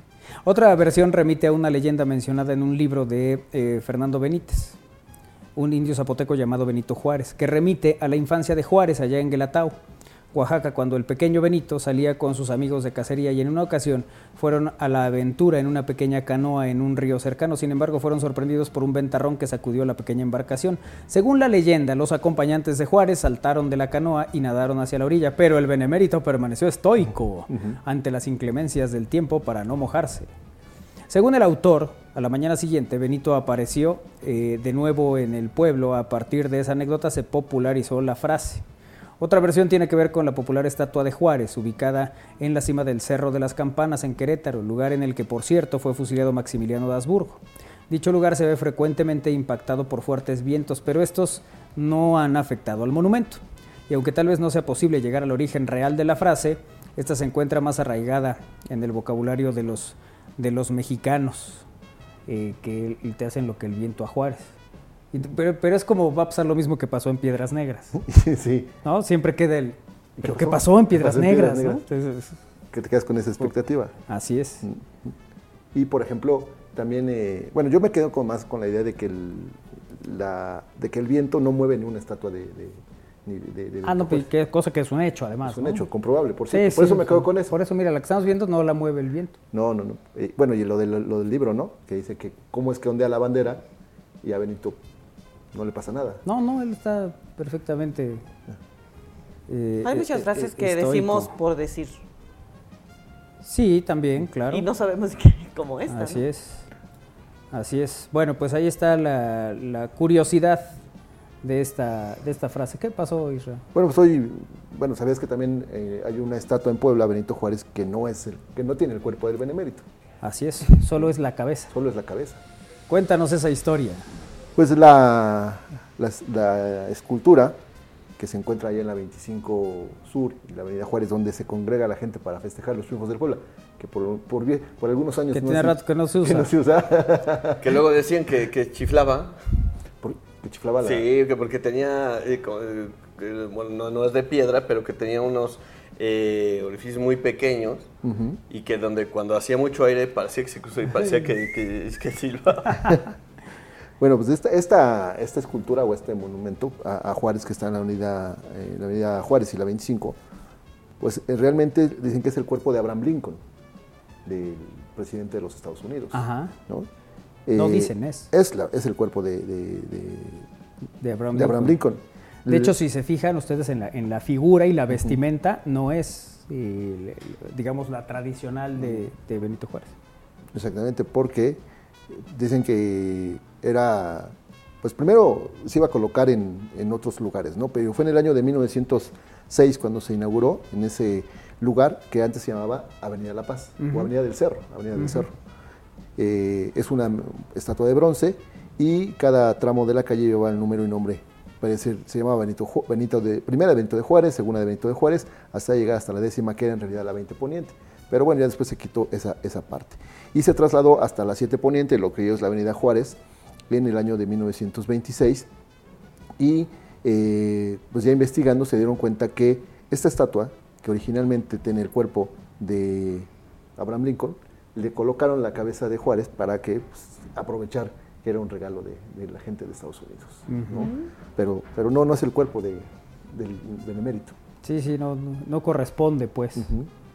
de hecho, observen. Ah, ok todo, todo el, detalle eh, refiere más bien a una, forma de vestimenta y demás que pues no es precisamente la del Benemérito de las Américas. y ahí está ya la cabeza. Benito Juárez pues medía menos de unos 50. Además. ¿No? Entonces, y esa no es la postura que, se conoce de él. él. él. tiene otra, bueno, la que hemos visto habitualmente, tiene otro tipo de, de, postura, sino precisamente con un libro y con un bastón. Así es. Pero aparte de todo, la fisonomía, ¿no? es como más grandote Exacto, es, es diferente. Bueno, un video de TikTok ha capturado la atención de miles de usuarios al mostrar a un niño desilusionado, más bien desilusionando a su padre durante un viaje a Londres. El pequeño, pues, con la inocencia de los niños, y comenta eh, ya estando en la capital británica, que es igualita a Pátzcuaro, Michoacán. Ah, sí le recordó, por supuesto, el lago. Mientras disfruta de una comida a las orillas del río Támesis. Sí. El padre, y quien expresa haber gastado todos sus ahorros para llevar a su hijo a conocer Londres, no puede evitar sentir cierto desencanto ante la inesperada comparación todo falta, ¿no? Que o estás. El, no, pues es igualito a la 3 Norte y la. ¿no? El Big Ben es igual al del gallito. pues lo, lo, que debería hacer es sacarlo más. A pesar de esto, el video ha desatado una ola de comentarios humorísticos y de autoburla en redes sociales, destacando las bellezas y atractivos turísticos tanto de Londres como de Pátzcuaro. Entre los comentarios eh, resaltan las bondades del pintoresco pueblo michoacano. Porque alguien pone, está más bonito Pátzcuaro. Ya quisiera Londres. Pátzcuaro tiene nieve de pasta, elotes y pollos embarazados. Y no pienso discutirlo, dice otro por ahí. Se come mucho mejor, pero bueno, pues esto ha, llamado la atención. Otros comentarios sugieren que el niño no necesita viajar a Londres en el futuro, ya que pues puede disfrutar de Pátzcuaro. Claro, Así es. no va a extrañar nada. Mm. Así es. de Londres gente, a Pátzcuaro. Sí, tanta gente que... ¡Ay, es un niño pequeño! Es un niño pequeño. Oye, ¿qué, qué vista tiene? El Támesis. Así es. O sea, tanta gente que con ilusión quisiera estar ahí en ese, en ese lugar, este conocer el Big Ben. A, a Páscuaro, ahí está. Qué bonito. Pero bueno, en fin, por eso yo no saco a Israel. ¿A dónde me llevarías para ilustrarme? Directo. Ah, pues vámonos, ¿no? De una. ¿Dónde me llevarías el otro? Bueno, buenas tardes. Pregunta para Isra. ¿Con qué se peinaba Benito Juárez? Ya que en ese tiempo no existía el gel. con, limón. Con limón. Hola, saludos. lo caería Armando, Don Isra, aquí pasando lista. Eh, con ese pago sí me compro un carrito, como dice Kairi, dice Antonio D, con el de los gatos. Yo tenía dos gatos y ya me andaban corriendo de mi casa. Ay, pues a ver, también hay que limpiarle a los gatos y también hay que quitar los pelos, porque sí, suelta mucho pelo el gato. Momento. ¿Cómo que divorcio seguro, Kairi? ¿Estás casada? O sea, no. Pero, o sea, ya 10 años, ya es casi matrimonio esto. Ya no me falta el anillo, pero bueno, igual 10 años más ya lo suelta. hay ciertas cosas que si no se hicieron a los... Ah, mira. Mira. no, voy a discutir. Si no fui profesional de fútbol a los 20, ya nunca ah, A los 40 dice uno, ¿Quieres pues platicar, Israel Valero? No, yo, no, yo, estoy, o sea, yo estoy diciendo que yo no jugué fútbol a los 20. O sea, estás todavía buscándole Bueno, a los 40 tenemos que es profe, vengo a ponerme a las órdenes. Vengo a hacer una prueba. Pues no. ¿Y saben qué? Ya, los voy a ignorar. Los voy a ignorar porque ustedes Además no tengo cualidades para ser futbolista profesional. Exacto, además. ¿no? estoy hablando por mí, ¿eh? Sí, sí. O sea, pero está muy bien en el tema que tenemos ahorita y tú te pues estás metiendo hay cosas que pues, de repente pues sí quedan, ¿no? De manera natural y espontánea. Claro, sí, sí, sí, tienes Como, como cuando Lisa manda pasteles. Él se, él, se, él se, probó alguna vez con equipo profesional, yo no. Mira, Israel, ya no le quieras acomodar nada, ya sí, déjalo. te estás hundiendo más. Se fregó la rodilla el Israel. ¿Saben qué? Ya me voy.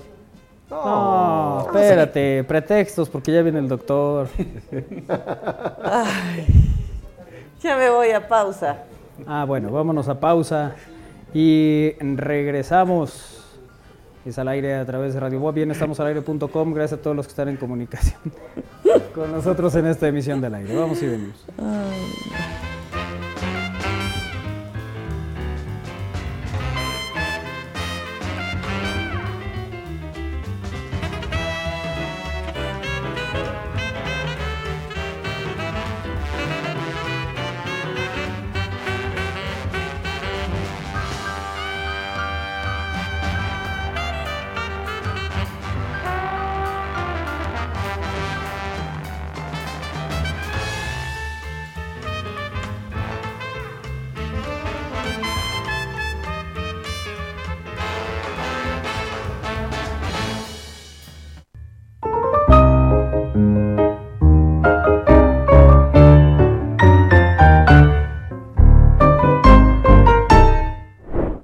36 Feria Nacional del Libro WAP 2023, del 24 de marzo al 2 de abril en el edificio Carolino, Benemérita Universidad Autónoma de Puebla.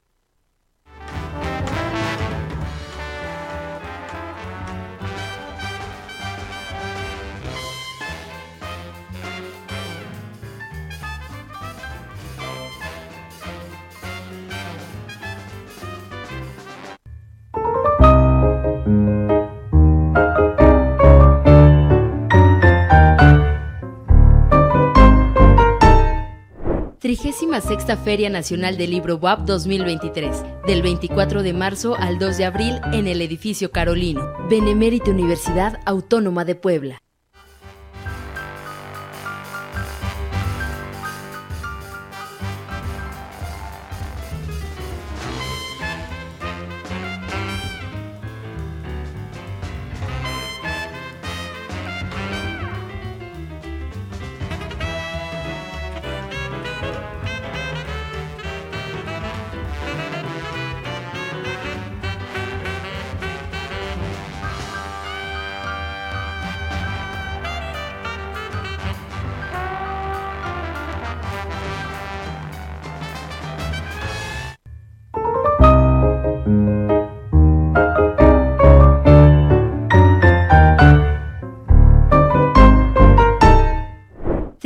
Sexta Feria Nacional del Libro WAP 2023, del 24 de marzo al 2 de abril en el edificio Carolino, Benemérita Universidad Autónoma de Puebla.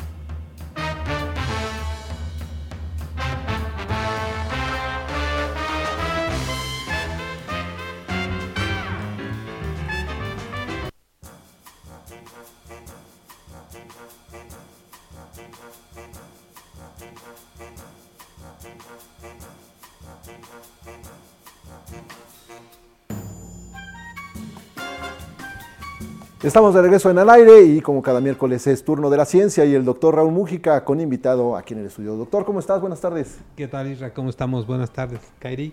Hola. ¿Cómo estás? Muy bien, muy contenta de estar aquí. ¿Sí? Sí, sí, sí.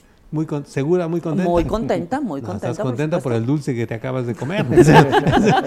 También yo. Lo que, pasa es que eh, eh, efectivamente el azúcar da felicidad. Así es. Y luego la ciencia. ah, bueno, no, la ciencia se da felicidad permanente. El dulce es espurio. ¿sí? sí, sale rápidamente. Hola, Kairi, buenas tardes. Pues sí, tenemos un invitado, tenemos un invitado especial.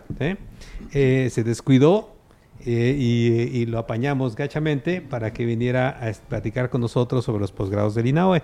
Y está con nosotros el doctor Francisco Renero, Paco, la verdad es que le decimos todos Paco eh, en, el instituto, bueno, menos estudiantes, cuídense, ¿sí? cálmense, ¿sí? Está con nosotros Paco Renero, que es el director de formación académica. Y entonces están abiertas las convocatorias a los posgrados, pero vienen también un par de, de actividades más muy importantes, ¿no? Entonces, pues, ¿con qué empezamos, Paco? Tú dinos. Bueno, buenas, hola, buenas tardes. Buenas tardes. Eh, buenas tardes. Eh, tengan cuidado con el dulce, ¿eh? no demasiado porque puede provocarle la diabetes, subir de peso. Sí, pero aumentar la llantita. Sí, no, no, no. Y, recuerde que para evitar la llantita hay que dormir en la calle. Ah. ¿verdad? Para que le roben las llantas. Pero nos roban todo excepto las llantas. Excepto las llantas. Bueno, Raúl, muchas gracias por secuestrarme del instituto. La verdad es que me hacía falta salir de allí. Eh, sí, tenemos ahorita abiertas las, todas las convocatorias para ingresar a las maestrías. Tenemos maestrías de carácter de investigación, de carácter profesionalizante y de carácter con la industria. Todas están abiertas, se cierran en junio más o menos, hay que cumplir una serie de, procesos, de etapas para ingresar a ellas. En las de investigación son las tradicionales, las tradicionales de astrofísica, óptica, electrónica, ciencias computacionales. Hay dos dos nuevas, o ya no tan nuevas, tienen un par de años, unos cuatro o cinco años. A mí me gusta mucho hablar de ellas, son las maestrías em, transversales. Estas maestrías que, cuyos núcleos académicos se componen de profesores de astrofísica, de óptica o de, electrónica. De electrónica. Es la de ciencias, eh, ciencias y tecnologías biomédicas y ciencia y tecnología del espacio. La primera en hacer fue la de ciencia y tecnología del espacio me gusta mucho hablar de ella porque pues no puedo olvidar el asteroide que cayó allá en Mérida, ¿no? Y nos hizo el favor, o no el favor. No, y los que pasan cerquita, por aquí platicamos frecuentemente porque siempre nos inquietan esas, esas aproximaciones. Claro. Y entonces esa, esa maestría nace con objetivos de ese estilo, ¿no? Ya no es un astrónomo tradicional como lo son los astrónomos estos extraños, estos individuos que Afortunadamente no se reproducen tan rápido, tienen ciertas etapas. Pero bueno, estos muchachos, los que ingresan al de Ciencia y Tecnología del Espacio, pues tienen una oportunidad diferente de, trabajo, ¿no? Además de pueden colaborar con los astrofísicos.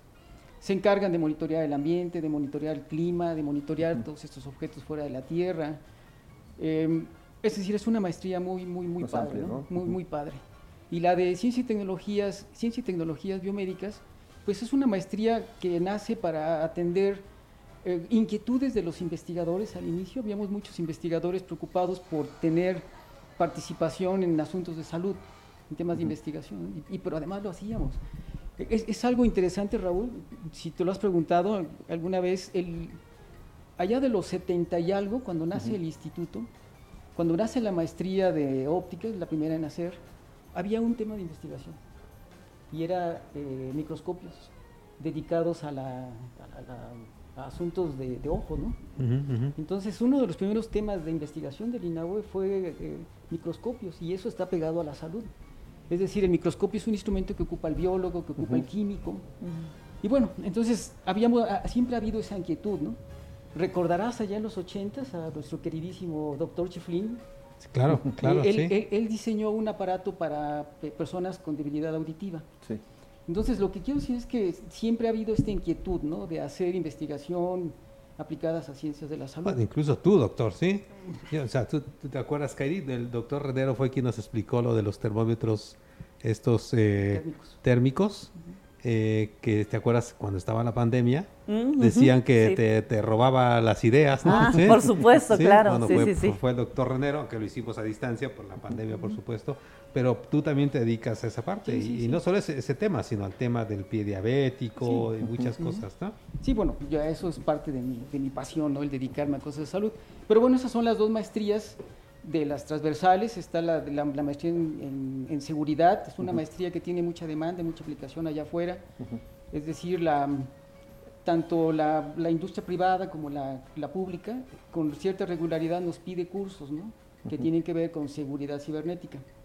Y las clásicas, ¿no? las clásicas, que la astrofísica, digo, los, los astrofísicos tienen unos temas de investigación que a mí siempre me siguen apantallando, ¿no? como ver los agujeros negros, ver todos estos objetos que crecen, sí, mueren, fenómenos que ya, bueno, 23, 24, doctor, nos decías que tenemos eclipses y esos son eclipses, sí, sí, sí, son importantes, que, despiertan más expectativa y más, más interés. Mucho interés y que debemos observarlos con toda seguridad, por supuesto. Y bueno, la de óptica, que también tiene temas clásicos como el diseño óptico, la instrumentación óptica, la óptica física, algo que se hace poco en México, que es la óptica cuántica, ¿no? Es algo teórico. Eh, sin embargo, en, la óptica cuántica hay también temas de investigación muy interesantes, ¿no? Como el encriptar, el cómo esconder información. Y si revisan la, tecnología, los, los sistemas tecnológicos que desarrollan números aleatorios no son tan aleatorios. Siempre hay manera de saber dónde empezó el número y, se pueden desencriptar. ¿no? Bueno, con óptica cuántica, ellos sí tienen modelitos matemáticos para verdaderamente desarrollar números aleatorios y no descifrables. ¿no? los, los, chinos tienen como 20 pasos adelante de los gringos. ¿eh? O sea, yo creo que los chinos le están comiendo el mandado a los gringos, a los alemanes, en términos de, de óptica cuántica. Y bueno, en el INAUE hay un grupo bueno, son varios individuos, no trabajan como grupos. Los teóricos son eh, personas así como los astrofísicos. No, los astrofísicos trabajamos todos en equipo, en armonía, todos nos queremos. no, no, no, no, no, es que sentí su sarcasmo. Dije, ah, mm". ¿cómo? ¿Cuál sarcasmo? Me van a regañar ahora mis compañeros astrónomos. no, no, para y nada. Y bueno, está también electrónica y, ciencias computacionales. Los electrónicos con su laboratorio de nanoelectrónica desarrollando todas estas cosas pequeñitas, que siempre también sigue siendo muy padre, ¿no? Por ejemplo, desarrollar sensores para medir la presión intracular. han desarrollado, eh, diseñado y fabricado sensores, pero no se, han no se han implantado sensores para medir la presión en el ventrículo izquierdo. Es decir, cuando un médico quiere saber verdaderamente el gasto cardíaco, hay muchas técnicas, ¿no? Como hacerlo subir, hacerlo caminar al, paciente. Algo, más eh, físico o algo más que puede, pueda observar, ¿no? Que se pueda medir, sí. Algo que se pueda medir y sea más, más, más confiable, pues es saber tener la información directamente del, músculo cardíaco, ¿no? Entonces, los electrónicos andan metidos ahí también, ¿no? En desarrollar ese tipo de tecnología. Entonces, estas son las maestrías que tenemos ahorita abiertas. Bueno, eh, me falta hablar de una. Sí, sí. Me falta hablar de una que es la maestría profesionalizante. Es otra maestría que es eh, transversal, es una maestría, digo, nace de una manera curiosa, algún día haré la historia, pero los institutos o los centros públicos de investigación como el INAOE eh, nacen para, una, para cubrir una función muy en particular, que es la de atender la enseñanza. Es decir, todos, esos, todos nuestros profes, digo, hablo en plural como nuestros profes, porque verdaderamente nos debemos a ellos, Digo, yo sé leer por mi profe de primaria, ¿no? Y sé escribir por mi profe de primaria. Eh, pero los institutos no nacen nos presumas, doctor. Bueno, pues eso nacen para, para ayudar a todo el sector educativo a tener el conocimiento de punta. Entonces, es nuestra obligación como astrofísico, como óptico, eh, bajar la información hacia el, hacia el profe. Eh, entonces, el INAUE, por cierto, siempre ha salido bien evaluado en asuntos de formación de, formación académica, de formación de recursos humanos. entonces, entonces, esta maestría eh, está ahora padricísima, es una maestría rompequesos, como decimos en el barrio, porque el núcleo académico está formado por astrofísicos, ópticos, eh, electrónicos, compañeros de, ciencia, de ciencias de la computación, y hay cuatro postdocs, cuatro postdoctorados que son del área de educación. Okay. Y verdaderamente la aportación de estos cuates, de estos dos, de estos cuatro postdocs, Yo creo, Raúl, que explicar el concepto de límite, tienes que escuchar a estos cuates. Yo creía que lo podía explicar, hasta que oí a este cuate y dije, ah, no, los voy a explicar. Mm. Entonces la, maestría queda muy padre. Va, va, dirigida a todos los profesionales que tengan un título, ingenieros, físicos, eh, el que sea. Pero también está abierta a egresados de escuelas normales. Eh, es decir, recibimos normalistas con grado de licenciado que tengan el título, es el requisito número uno. Requisito número dos es tener promedio mínimo de 8 para todas las maestrías. Entonces, esta maestría en enseñanza de ciencias exactas eh, es, una, es un campo interesante para los interesados en tener un posgrado. te, falta una, ¿no, doctor? La parte de, de la tecnológica, ¿no? Ah, no, hablé de ella, la de seguridad. ¿La seguridad? Sí. De ciberseguridad. Ah, ok, ciberseguridad. Ciberseguridad. La, mencionaste muy rápido, ¿eh? O sea, ah. sí, te van a regañar. no, no es cierto. Bueno, con, de la maestría de seguridad algo que quiero agregar es que más de una compañía, no chiquitas, nos ha llamado para que les proveamos de cursos. La, la compañía más chiquita que nos ha pedido cursos fue Intel, ¿no? ya les dimos tres cursos de, de capacitación.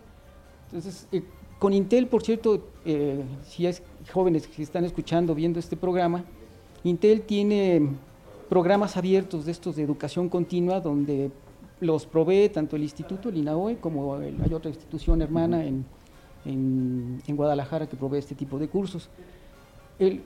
cuando nos contrató Intel, yo les pregunté que cuántos egresados necesitaban, nos dijo que necesitaban 500, 500 egresados para los siguientes tres años. Y el INAOE podía proveerlos más o menos como de 50 por año. O sea, son bien poquitos. Algo que es interesante, a mí me gustó como lo dijo Intel, es no les interesa si tienen grado de licenciados, de maestros, de doctores o si son técnicos. Lo que les interesa es que sepan lo que se les provee de conocimiento en estos cursos, que sepan inglés y sobre todo la, manera en cómo se desempeña el, el, el, el el aspirante, ¿no? A mí se me hizo muy interesante porque Intel dijo, nosotros los entrevistamos. Después de la entrevista sabemos si nos interesa o no. Sí, no tienen futuros de ahí, claro. Les pongo un ejemplo, hubo dieces, hubo eh, eh, eh, personas que participaban en estos programas con calificaciones bastante buenas, pero en la entrevista no quedaron, ¿no? Entonces nos dijeron, oye, ¿nos puedes pasar a los siete y ocho? Les pasamos siete y ocho y los contrataron, ¿no? O sea, de los yo creo que han egresado de este programa como, no sé, unos 120. Ya han contratado, yo creo, como a unos 50 o 60 chavos. Sí, ha sido bastante bueno. Entonces, eso, esto lo provee la maestría en seguridad. En ciberseguridad. En ciberseguridad. Doctor, entonces, a ver, o sea, tenemos estas, estas maestrías, como dices, las clásicas, las de INAOE, astrofísica, óptica electrónica, ciencias computacionales. Tenemos estas transversales de, de, biomédicas y de ciencia y tecnología del espacio tenemos esta de ciberseguridad y tenemos las profesionalizantes. Básicas más las, las transversales, ¿no? La otra que es tecnológica y la otra que va pues directamente a la enseñanza, ¿no? La, profesionalizantes. A eso se refiere con profesionalizante, ¿no? Sí. Pero, pero ya, ya, nos pasaste un, poco de información porque hay muchísimo más de todos estos temas que se hacen en el INAOE. O sea, cada área tiene un montón de temas, cada investigador casi tiene su línea de investigación y son parte de, estos, de, estos, de este, estas maestrías, ¿no? Entonces se pueden involucrar en muchos otros temas. Eh, como no nos da tiempo, pues todavía tenemos tiempo, pero no nos va a dar tiempo, eh, están organizando una feria de posgrados en el Sí, sí, el... Siempre hemos organizado eventos que les hemos llamado puertas abiertas y lo, la intención de estos eventos es captar estudiantes en todas las modalidades, ¿no? de maestría, de doctorado, y también para servicios sociales, prácticas profesionales, tesis de grado, bla, bla, bla. Pero lo que nos dimos cuenta fue que durante las puertas abiertas llegaban chavitos de primaria, de secundaria, de prepa, y no eran siempre los indicados.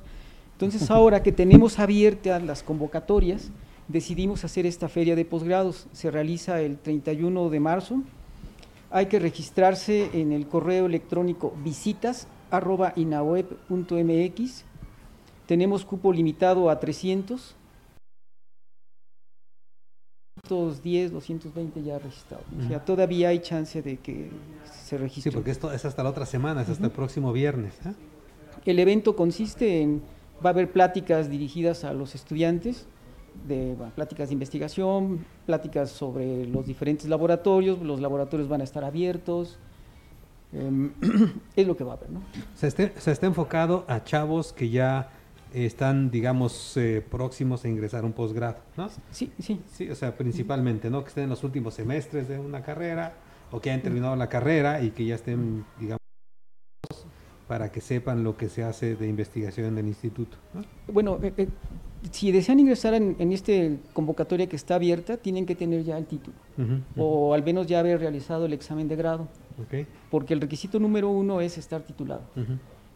les hago una historia porque todas las instituciones estamos pasando por este problema.